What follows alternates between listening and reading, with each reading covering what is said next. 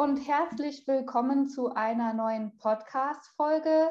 Schön, dass ihr euch wieder dazu entschieden habt, reinzuhören. Wie ihr schon hören könnt, heute wieder mit mir, Jenny. Und ich habe heute wieder einen lieben Interviewpartner mit am Start, und zwar die liebe Luca. Hallo Luca. Hi. So, Luca, du hast ja vor kurzem deinen Freiwilligendienst erfolgreich beendet. Und heute werden wir uns so ein bisschen über das Thema, das hätte ich gerne vor meinem Freiwilligendienst gewusst, unterhalten. Du wirst so einen kleinen Revue mit uns machen durch deine Zeit im Freiwilligendienst. Vielleicht erzählst du am Anfang erstmal ein bisschen, was für ein FSJ hast du denn gemacht? Denn es war ja schon etwas Besonderes, würde ich sagen. Ja, ich habe mein FSJ in einer inklusiven WG gemacht, war da auch selber Mitbewohner. Also im ersten Monat habe ich noch gependelt von dort zu meiner Wohnung und dann einen Monat später bin ich eingezogen mhm. und habe dann eben als Alltagsunterstützung für meinen Mitbewohnern mit Behinderung gearbeitet und da einfach ja geguckt, dass sie den Alltag managen können. Klasse. Also warst du da permanent in der Einsatzstelle? Ja, genau. Und wenn du jetzt so zurückdenkst vor deinem Freiwilligendienst mit dem Wissen von heute, was wären so Dinge, die du dann gerne gewusst hättest? Also so der größte Punkt, den ich gerne vorher gewusst hätte, war, dass Corona noch so lange dauern wird, beziehungsweise dass der zweite Lockdown so lange dauern wird. Einfach, ähm, also mir war sehr klar, dass es einen zweiten Lockdown geben wird. Das war auch noch mit ein Grund, dass ich ähm, mich auch für das FSJ entschieden habe. Also ich habe mein Abitur ja schon 2019 gemacht. Und ja, es war mit ein Grund, dass ich dachte, äh, ich will jetzt im Studium nicht im ersten Semester mit einem Lockdown anfangen. Und ich mache nochmal was, um zu gucken, ob die Richtung, in die ich mich interessiere, die richtige ist. Mhm. Insofern war es mir klar, aber das jetzt, also ich habe sieben Monate FSJ gemacht und davon waren jetzt eigentlich nur so zweieinhalb Nicht-Lockdown. Oh ja. und wir hatten es ja eben schon angesprochen, ich habe ja da auch gewohnt und war wirklich 24-7 da. Und das hätte ich einfach gerne gewusst, was das heißt, wenn dann die Freizeitaktivitäten nicht nur von mir, sondern auch äh, meinen Mitbewohnern, von meinen zu Betreuenden wegfallen, ähm, wenn die Möglichkeiten wegfallen, irgendwie den Dienst auch zu gestalten. Ja, wie, wie schwierig das dann wird, da wirklich durchgehend anwesend zu sein, auch wirklich den ganzen Winter durch. Das kommt ja dann noch dazu. Also so viel spazieren gehen hatten wir jetzt im Dezember auch nicht so Lust drauf. Aber es war ganz schön. Ja, ein bisschen kalt. ja, also es war trotzdem schön. Ich will nicht, dass irgendjemand denkt, dass es insgesamt ein Flop war, aber hätte ich gern vorher gewusst, hätte ich mich darauf einsteigen können. ja, ich stelle mir das unheimlich schwierig vor, vor allem äh, wenn dann die ganzen Freizeitaktivitäten wegbrechen und wenn man dann eigentlich nicht so weiß, was man alles mit den Bewohnern dann unternehmen kann, fällt unheimlich schwer. Was war denn so, wie hat sich der Tag denn so gestaltet dann für dich? Naja, also, also an den Wochentagen ging es noch halbwegs. Ja, da gab es ja immer noch Routine, sind äh, den größten Teil auch nicht durchgehend in den paar Monaten ähm, immer noch in die Werkstatt gefahren. Das heißt, morgens war dann klar, ähm, fertig machen, da helfen, Brot packen und so Sachen. Und dann eben, wenn sie nachmittags, wenn ich zum Spätdienst hatte, heimkam, mit ankommen, äh, Zeug für den nächsten Tag richten, ähm, entspannen. also zum Teil auch wirklich einfach entspannen. Zum Teil war mein Job auch wirklich einfach, die Leute entspannen zu lassen. kochen und einzukaufen. Also da war es schon sehr klar, aber die Wochenenden waren dann zum Teil sehr zäh. Wie gesagt, das ist, mhm. wenn sogar dann irgendwann die, die Spaziergänge wirklich keine Lust mehr machen, weil es halt draußen schneit und jeder so ein bisschen in seinem Wintertief ist, da war es manchmal schon schwierig. Also da kann man eigentlich gab es nicht so einen ganz klaren Ablauf, ganz klare Struktur, sondern eben immer wieder Angebote machen und entweder das wird genommen und wir spielen irgendwelche Spiele oder ähm, machen halt einfach was im Haus oder halt nicht. Also es gab auch schon Tage, da war es wirklich ja. fast, ja, den ganzen Dienst und das einfach Leute auch, es ist Wochenende, ne? muss man ja auch mal sehen. Also ich habe jetzt am Wochenende mhm. auch nicht mehr Bock auf Aktivität. War halt für mich manchmal doof. Klar, ja. da können ja nichts für. Ja, da muss man auch irgendwie improvisieren können und auch flexibel ja. bleiben. Ne? Wenn das Wetter mal nicht passt und es regnet oder es ist kalt, dann ist halt auch schwierig, wenn man dann noch nicht mal rausgehen kann mit den Bewohnern. Du hast ja auch schon angesprochen, man will ja nicht unbedingt jedes Wochenende immer nur spazieren gehen, sondern man möchte ja auch gerne da ein bisschen Abwechslung haben. Wie hast du denn äh, die ersten zwei Monate erlebt, als das mit dem Lockdown noch nicht so war und als das alles erstmal so ein bisschen ins Rollen kam mit Corona? Also, also Corona war ja eigentlich schon ähm, im vollen Gange, als ich angefangen habe. Es war nur gerade über den Sommer war es mhm. ja doch sehr gelockert und dann im Herbst wurde es dann halt immer mehr. Ja, die ersten zwei Monate waren eigentlich noch echt cool, weil ja halt es mehrfach die Woche Leute gab, die irgendwie Freizeitaktivitäten hatten. Wir haben eigentlich ursprünglich waren wir einmal die Woche Bowling spielen, auch mit anderen behinderten Menschen und äh, sie hatten da ihre Gruppe und da mhm. konnte man dann halt auch immer mit und es war dann einfach schön, ein bisschen rauszukommen mit den Leuten. Und im ersten Monat, in den ersten zwei Monaten war ich auch noch nicht alleine. Also meine Mit-FSFlerin, die hat ja dann nach zwei Monaten gewechselt. Ja, stimmt. Hätte ich auch gern vorher gewusst. Ja, das kann man natürlich nicht absehen. Ja, es war einfach ganz, ganz anders. Mhm. Viel mehr Sachen, die man machen konnte. Ähm, für mich ja auch alles, alles neu. Ich kannte die Leute nicht, das ist ja sowieso total aufregend und ich habe noch meine Wohnung zuerst. Dann im zweiten Monat einfinden, wie ist es jetzt auch noch Mitbewohner zu sein. Und ja. Hast du denn nachträglich da noch Kontakt äh, zu anderen Bewohnern? Oder auch zu deiner Anleitung oder ist das jetzt, hat sich das erledigt mit dem Ende deines Freiwilligendienstes? Donnerstag, zwei Wochen her, dass ich ausgezogen bin. ja, also ich habe noch Kontakt, also sowohl zu meinen Mitbewohnern mit als auch ohne Behinderung. Das ist ähm, auch nicht zu allen, aber ähm, ich wohne ja auch noch in der gleichen Stadt und war da jetzt mhm. auch einmal noch. Besuch, weil ich noch Sachen abholen wollte. Das war ganz schön. Ich mache noch ehrenamtlich weiter. Also ich bin jetzt gerade nicht wirklich eingesetzt, aber ich bin noch ehrenamtlich quasi, stehe ich zur Verfügung, falls jemanden brauchen. Und ja, ich bin auch noch in den WhatsApp-Gruppen drin.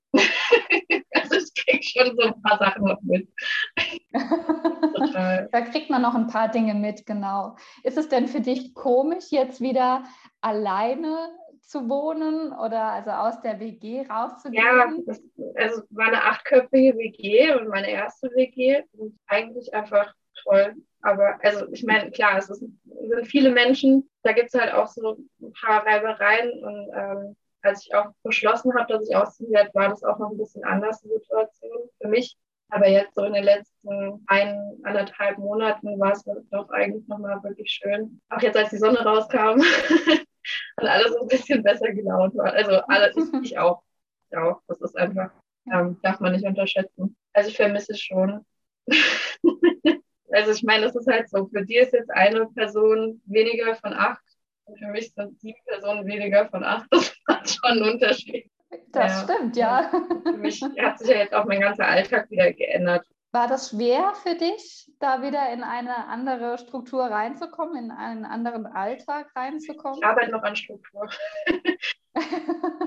ja, es ist ganz komisch. Also es fühlt sich immer noch an wie Urlaub, aber so langsam, so langsam hätte ich gerne meinen Alltag wieder zurück. Aber, aber es wird, also ich sorge dafür, dass ich Struktur habe. also die ersten Tage war es wirklich komisch, gerade weil ich auch wieder in meine alte Wohnung ich habe auch nicht viel anders eingerichtet, als ich vorher hatte. Und ich bin nach Hause gekommen quasi in meine Wohnung. Und am nächsten Tag bin ich nach Hause gegangen, also in die WG, um den Schlüssel abzugeben. Und das war dann sehr seltsam, weil du gehst zu Hause aus dem Haus und gehst, kommst dann wieder nach Hause. Ja, komisches Gefühl. Merkwürdig, ja. Ja. Und es ist einfach auch seltsam, so zu wissen, dass bei denen der Alltag ganz normal weiterläuft. Aber das ist, glaube ich, auch normal wird jeder kennen, der das erste Mal von zu Hause aus. Ja, aber umso also schöner ist natürlich, dass man so positive Erfahrungen daraus nehmen kann äh, und so positive Erlebnisse auch mitnimmt und da auch schon ein bisschen, ja, ein bisschen wehleidigt oder zurücktrauert an die Zeit äh, mit Mitbewohnern, äh, dass man da wirklich auch positive Energie mitnehmen kann, auch vielleicht für zukünftige WGs, wenn das nochmal in Betracht käme. Oh ja, auf jeden Fall.